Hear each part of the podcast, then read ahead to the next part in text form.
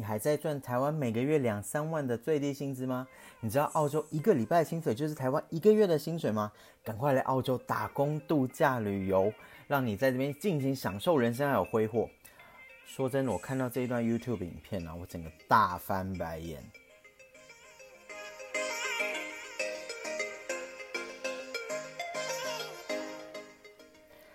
欢迎回到艾伦购，我是 Alan。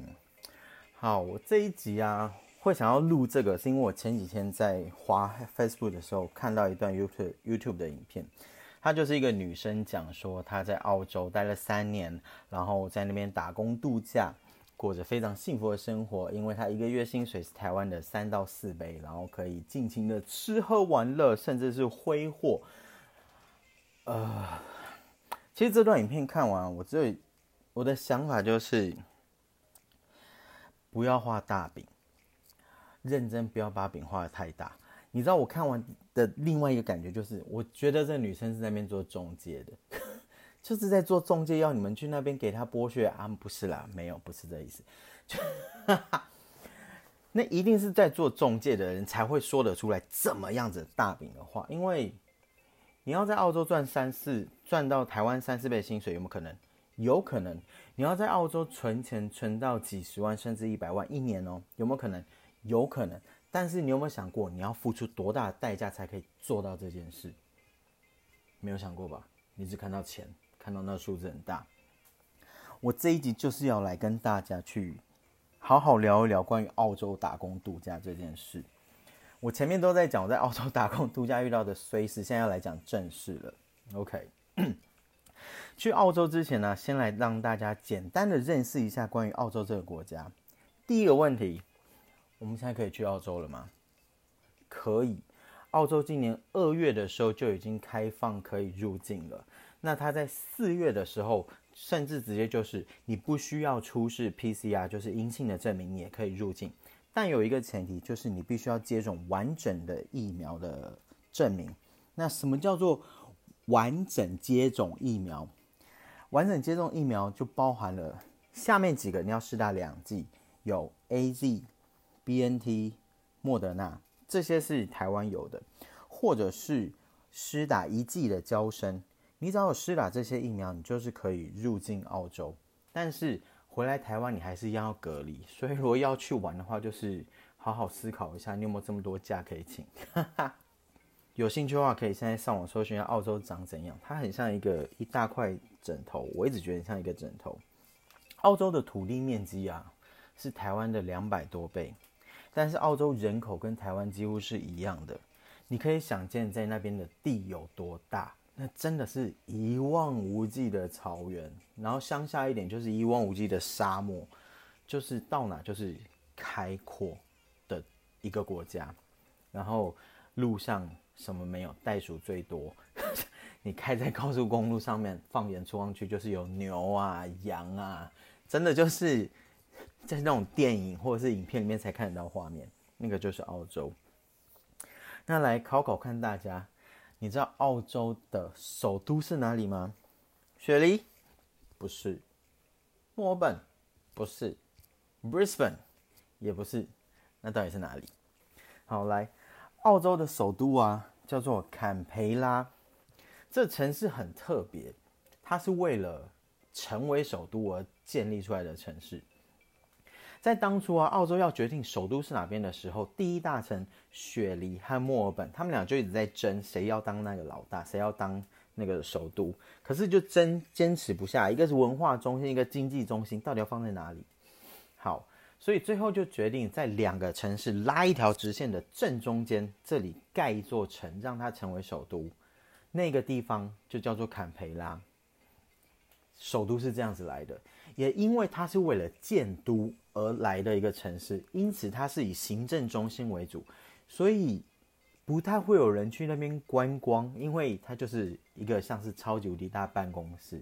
那当然还是可以去看看了。我有认识之前有人在坎培拉那边打工，我觉得还蛮妙的，因为我其实没有太多的机会去，所以等到之后有机会，我其实还是蛮想把澳洲绕一圈，因为。我当初去澳洲打工度假的一个目的目标啦，是目标之一，就是想要把澳洲整个玩一圈。但是因为那一年我真的发生太多事情，什么火灾啊、车祸啊，然后生大病这些，所以我的目标应该说，我根本没有完成这些事情，我就回来台湾了。嗯，就是凡事总是要有一些遗憾，你才会再去嘛。这是我们带团最常跟客人说的。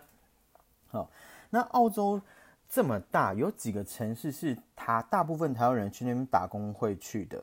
我从最东边开始讲好了，最东边的 Brisbane 那边，因为有一个华人区，所以其实有蛮多台湾人第一站会选择到那边，因为很安全。安全点就是你不会英文也可以生存下去。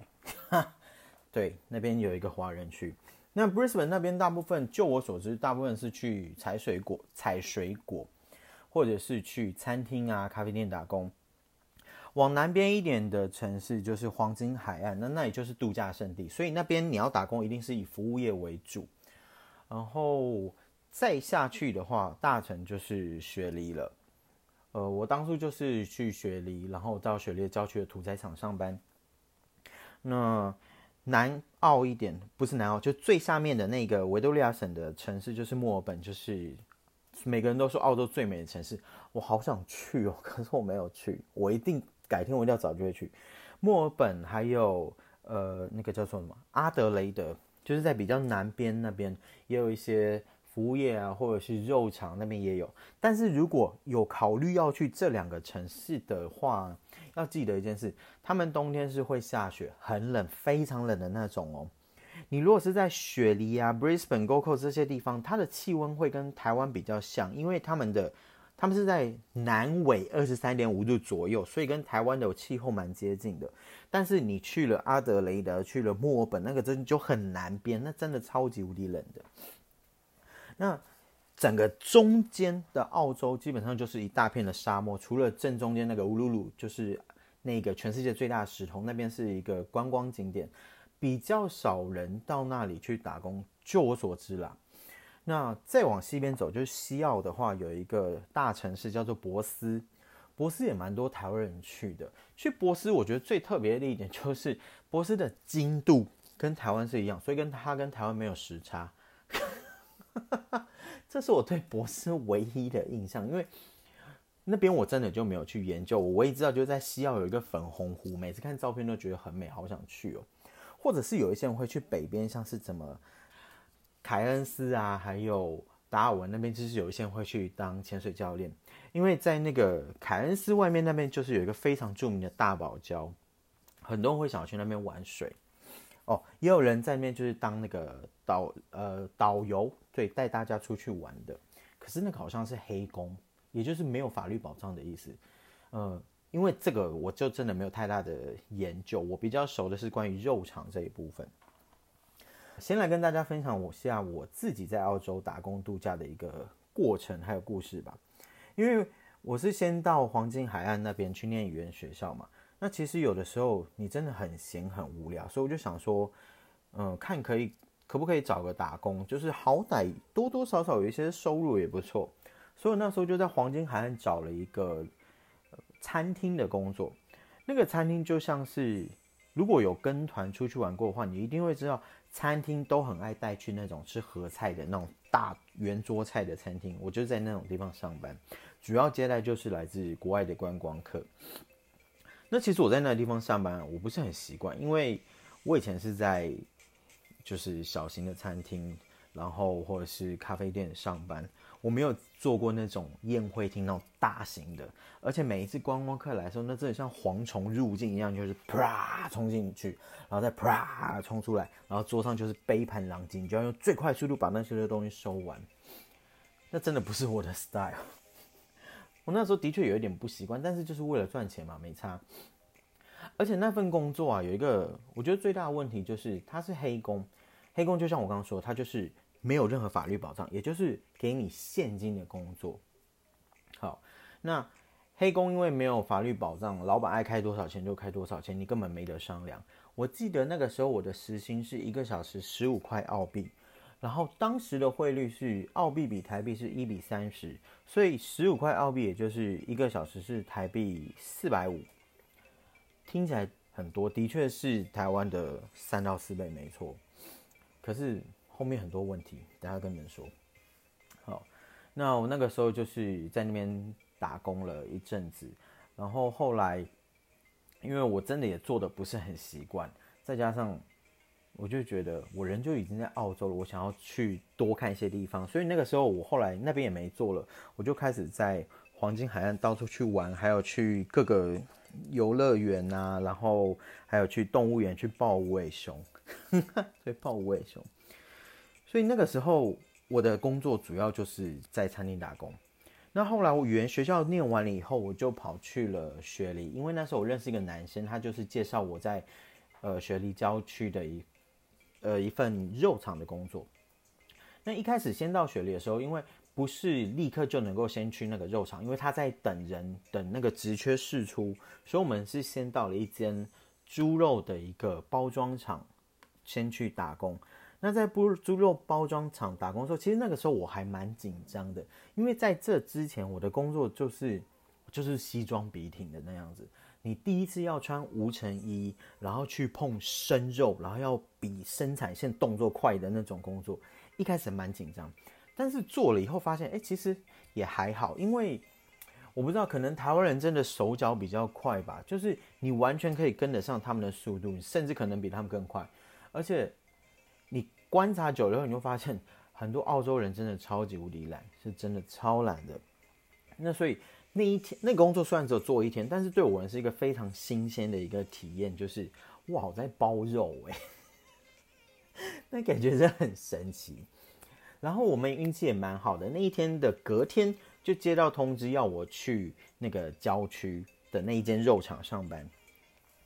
呃，我还记得到那个肉厂上班的时候是凌晨，好像三四点吧，就要先进去厂房里面了。我们是早班第一班，那因为那个时候我公司就直接要我开车载其他人，所以我那一天一大早其实超级无敌紧张。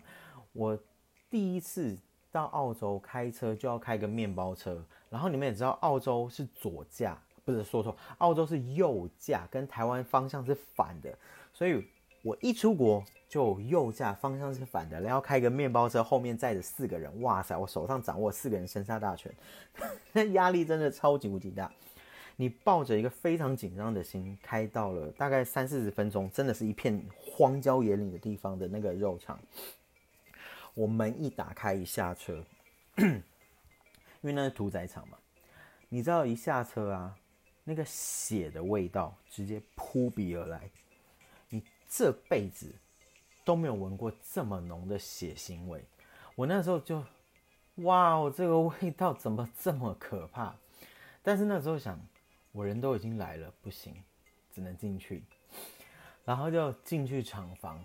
那厂房他们就给了你制服，还有拿来切肉的刀具那些东西，换上刀具，换上制服，走进去屠宰室里面。它是一个超级无敌大的那种，像冷气房，不应该冷气房，就像是超级无敌大冰箱，它就是冰箱温度。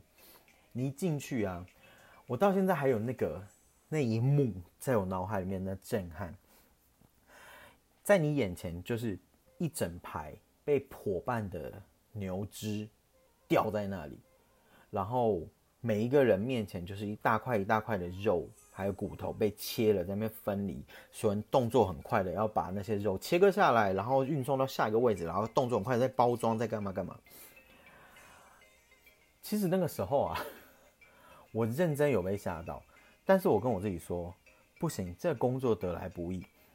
如果有稍微之后就有想要去澳洲打工度假人，或是曾经打工度假人都会知道，在澳洲啊，几个有钱的工作，屠宰场算是前面的了。那其他是工人，像是铺路，甚至是矿区，那个我就没有去到了。以一般人比较好接触到的，真的屠宰场算是薪水很高，所以我那时候就跟我自己说，不行，我要撑着，再害怕我都要撑着。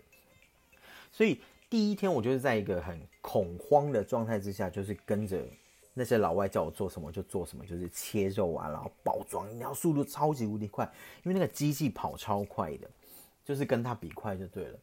但是他们后来因为发现了，哎，我英文好像还可以，可以跟他们沟通，所以我被调去做了其他工作。就比从那个时候开始，我就比较少真的去做切肉包装这件事了。我被调去厂房的最上缘的最算是最上缘了，我要去负责整理纸箱，也就是我们每一天要进几千几万个纸箱的那种纸板，然后要在最前面把它折成箱子送下去给下面的人去把肉放进去纸箱里面。听起来好像很简单，但是你知道，因为整个厂房的纸箱就靠着你把它伸出来，所以你的动作要超级无敌快。再加上纸箱其实是非常非常利的一个东西，我每一天下班呢，我的手都被割的，就是天哪！我现在是经历了满清十大酷刑还是干嘛？我那个手上被割到真的很夸张的割伤，每一天哦，有看过那个。妈的多重宇宙吗，他不是要拿纸去割自己的手？我的手每天真的就是像那样子被那样割，超痛。那个时候一开始超不习惯，但现在想一想，其实还蛮好玩的。那我也因为我在那个职务上的关系，所以认识了一个就是非常照顾我的一个澳洲澳澳洲的阿姨，还有一个越南的阿姨，他们真的都对我很好。那再加上因为我的动作算很快，所以他们又后来。给了我另外一个工作，就是去整理整个厂房的，他们叫 floor boy，就是去扫地整个厂房。这工作对很多人也是个爽缺，因为你就是可以在整个厂房到处乱晃。所以我那个时候整间厂房都被我走过一遍，并不是人人都有这个机会去走，因为你知道整间厂房，你可以看到整个屠宰场的运作的流程，我觉得还蛮特别的。那因为你可以从上缘看到下缘嘛，所以我可以每一天是看到活的牛只送进来肉场，然后他们一个一个排队进去接受那个第一第一站就是要祈祷祝福以后，然后再被电击，然后再宰杀，然后宰杀完以后就是砍头破半剥皮，整个把内脏弄出来，然后再切成一块块做成肉块装箱送进冷冻库。简单来说就是肉场的整个流程。所以你知道，其实我一开始啊，你每天看着那些活生生的肉，不是肉，活生生的牛只送进来，切成肉块的时候，我一开始真的不是很能适应这件事情。因为第一个血腥味，第二个很臭，第三个就是你看着活的东西变成了肉。还记得我刚刚有说，我一开始不是在包装吗？有一幕我到现在想到都还有一点毛毛，就是。因为肉刚被切下来的时候，它的肉块里面还会有一些化学的反应，所以送到你面前的时候，它其实还是温热的，会冒烟。再加上那些化学反应，你可以看到那个肉在你眼前抽动，真的抽动，你就会觉得这东西还是活的。然后你要把它装箱。我那个时候啊，有一个礼拜的时间。我觉得我适应算蛮快的。我一个礼拜的时间，我不太敢吃肉，因为那个画面太可怕，是真的太可怕。那再加上因为我本来就有信佛教的关系，所以其实到后来，我每一天早上，我每天早上去后面打扫倒垃圾的时候，我看到那些活的牛只，其实你看得出来他们的恐惧。我是认真的，看得出来他们的恐惧，他们一点都不想要走进去那厂房里，然后。哦，不行！我想到那画面，我要哭了。我只要想到我每一天看着他们呢，因为我没有办法做什么事情，所以我只能在心里面跟他们说，就是感谢你们的存在，提供人类食物。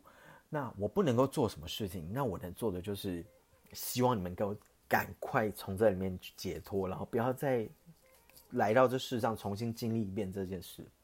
然后就是心里面默念心经去。啊，你有没有帮助不知道，只能就是一个自我安慰，因为没办法，我选择了这工作，我只能接受这件事情。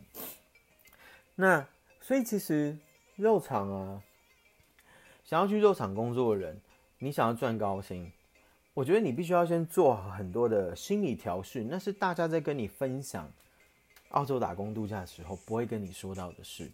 就像我说的，你要去碰那些东西，你每天要切肉。那些东西真的是前一刻是活生生的，然后下一刻就变成肉块。你要把它装箱，你要能够克服很多这些障碍以及血味。如果你又是去处理内脏那一区，内脏那一区是没有冷气的，你知道那个味道有多可怕吗？那真的不是你能够想象的那种恐怖，对，就是东西烂掉、臭掉到一个放大极致 N 倍，就是那种感觉。所以其实肉场我看过很多人去那边上班，进去一两天就被吓跑了，因为撑不住，真的撑不住。嗯，所以就是好好思考一下吧。这也是为什么我会想要跟用这一集来跟大家分享关于澳洲打工度假。它到底是美梦成真，还是噩梦？你到底可以从中获得什么？我觉得这个答案呢，我很难回答你。的确，我周围有人赚到了钱，学到了东西；也的确，我周围有人什么钱也没赚到，全部都花光了，然后回来台湾照样一样，一句英文都不会说。嗯。我觉得分几个点跟大家来讨论一下好了，就是你们可以好好去思考，等到之后如果又有打工度假这热潮开始的时候，我到底该不该做这件事情？几件事，好来，英文到底重不重要？澳洲这个国家说英文，你觉得英文重不重要？废话，英文当然重要，去到哪全都是英文，除非你预备从头到尾就待在华人区，你不预备离开那个范围。当然，你可以不需要靠英文，但是只要你踏出华人区，你一定会需要用到英文。我有几个室友啊，他们每一次出去买东西，在麦当劳点餐或者是 Hungry Jack，就是澳洲的汉堡王叫 Hungry Jack，他们点东西就是 I want this, I want this, I want this, how much？只会说这个。我就说你在澳洲待了两三年，只会跟我说 I want this，你到底在干嘛？就是可以多一些收获吗？因为不然，我我问你好了，如果现在有人问你说，哎，你去澳洲打工度假，那你英文应该很好喽？你英文说不出来，那你给别人感觉就是你到底在那边学了什么？不知道，摘水果、杀牛回来嘞。所以你好歹让自己多一些不一样的东西吧，就是英文这件事情。因为我觉得英文真的是沟通的基本。你自己去想想哦，台湾有这么多的移工，不管他从哪个国家来，如果你现在在路上遇到他们，他们要跟你问路，或者是你现在是一间店的店员，他们要跟你买东西，他不会讲半句中文，你有什么感觉？我相信一定有人会有一个感觉，就是你为什么不会讲中文？那个感觉就跟华人在澳洲是一样的。对于澳洲人而言，就是你为什么不会讲英文？因为我说真的好了，你去到一个国家说那个国家语言，这是基本的礼貌，你多多少少该要会说一些东西吧。好，就算我没有要你能够出口成章那么了不起的英文，好歹把基本的礼貌学会。我举例好了，刚才我说的 I want this, I want this。中文我们去买东西的时候，我们会说，呃，你好，我想要这个东西，或者是不好意思，我要这个东西。听起来都还好，没有很不礼貌，对不对？就是很正常的。可是如果你在英文，你要买东西，不管买任何东西，车票啊，买汉堡王，买，反正就任何东西，你说 I want this，这是超级没有礼貌的一句话。我说真的是超级没有礼貌一句话，因为我在那边真的被当地人纠正过，他说你非常的 rude，就是这一句话超级粗鲁，很粗俗就对了。正确的说法是，Excuse me, can I have blah blah blah？就是不好意思，我可以要什么吗？如果直接翻译，就是不好意思，我可以要什么吗？因为那个是他们的对话的习惯。你如果直接把中文的 I want 呃不，中文的我要什么翻译过去，那真的超级不礼貌。所以我会觉得去到那边呢，好歹把基本的该会的那些。礼貌的用语学会，因为不然你真的会像就是一些义工在台湾一样，你会被别人觉得你为什么会这样？你说话你什么都不懂，你到底在干嘛？你真的会被当地人产生同样的疑惑，在他们的脑海里。我觉得这是去澳洲打工必须要学会，就是英文。好，那再来讲到关于一开始的时候我说的那个影片，好了，就是澳洲的薪水是台湾三四倍。OK。我们在澳洲打工度假啊，就是肉场的工作，我们会追求一个目标，那目标就是就是一个礼拜有一千澳币，一千澳币的话，在我当时一比三十汇率，就是一个礼拜有三万，所以一个月大概是十二万。那以打工度假来说，这个薪水算是 OK 的了。我不敢说它很多，但是至少就是还不错啦。这个周薪破千呐，但是有几个问题点，你有没有考虑到？我刚刚说我的汇率在当时是一比三十，但是现在的汇率呢？根据我昨天查是一比二十几，也就是说现在我就算周薪破千，一个礼拜也才两万多台币。你的薪水已经比我当年，哎，我当年是二零二零一四年，八年前。八年来，那个钱已经缩小了三分之一了，已经差很多了。所以这件事情你有没有考虑过？第二个，你做什么工作？就像我刚刚说的，肉厂上班好了，肉厂工作的确算薪水很高的，但是其实肉厂进入障碍比较高。嗯，因为就像我刚才说，就是有一些很可怕的事情你要去接受，然后你还要打疫苗，你可能会生病。所以其实比较多台湾人在那边做工作都是去摘水果。那摘水果的话，就是你的手脚要够要够快。那有一些水果其实又不是这么好摘，因为我有一个朋友，他之前我看他是去摘那个芒果。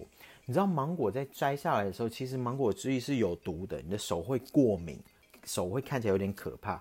我看他每次拍给我照片，都觉得天哪，看起来好痛好痒哦。所以。摘水果这工作很多人做，但是他的动作要快，薪水又很低，而且大部分摘水果的工作又是黑工。我等下后面会提到，那他们的薪水啊，就我所知，一个一小时好像才十几块吧，甚至不到十位数的澳币都有。你算算看哦，我现在用二十，十几块，我就算十块好了，一个小时才两百块台币。跟台湾其实真的已经没有差太多。如果你的时薪是不到十块，那真的就跟台湾是一模一样的喽。所以你觉得有三到四倍吗？没有吧。好，再来黑工跟白工。所以黑工就像是我刚刚说的，就是老板直接给你现金的薪水，所以你没有任何的保障，你也没有任何的保险。那当然。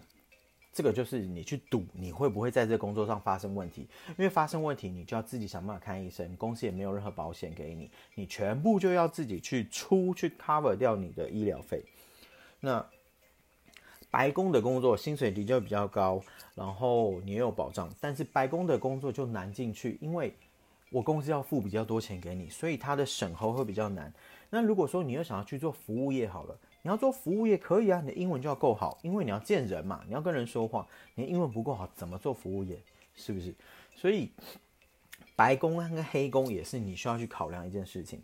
再加上最近澳洲有一个他们的最低薪资，我昨天查了，他们目前最低薪资税前是二十点三三澳币一个小时，二十点三三，现在换下来大概是四百多块，的确是。台湾的三到四倍，可是你真的找得到这个工作吗？就像我刚刚说的，白宫的工作不是这么好找的哦，大部分工作都是黑工哦。我是认真的，所以你要三台湾薪水三到四倍，这还真的不是一件容易的事。OK，接下来好了，在那段影片里面，他还提到说，呃，澳洲的生活费。他就说，澳洲有人会用澳洲物价比台湾高三到四倍来反驳去澳洲打工度假这件事情。澳洲的物价的确是台湾的三到四倍。那为什么有人可以存到钱，或者是像他所说存到六十万到一百万？你有没有想过那些人怎么把那个钱省下来的吗？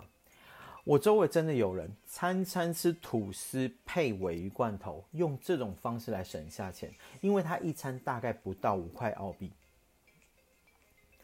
你如果过这种生活，你当然可以把钱存下来啊。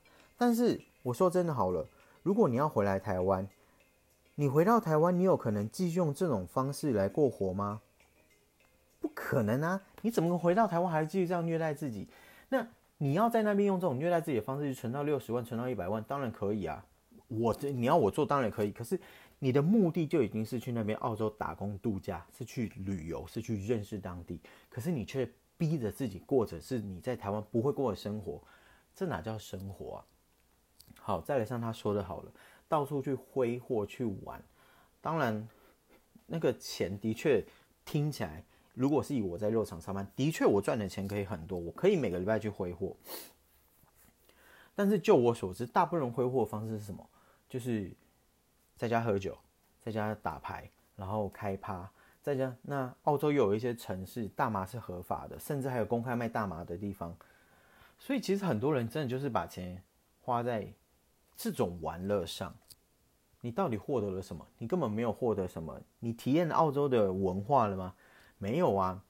你如果真的要体验澳洲文化，我比较可以接受的是，有些人是。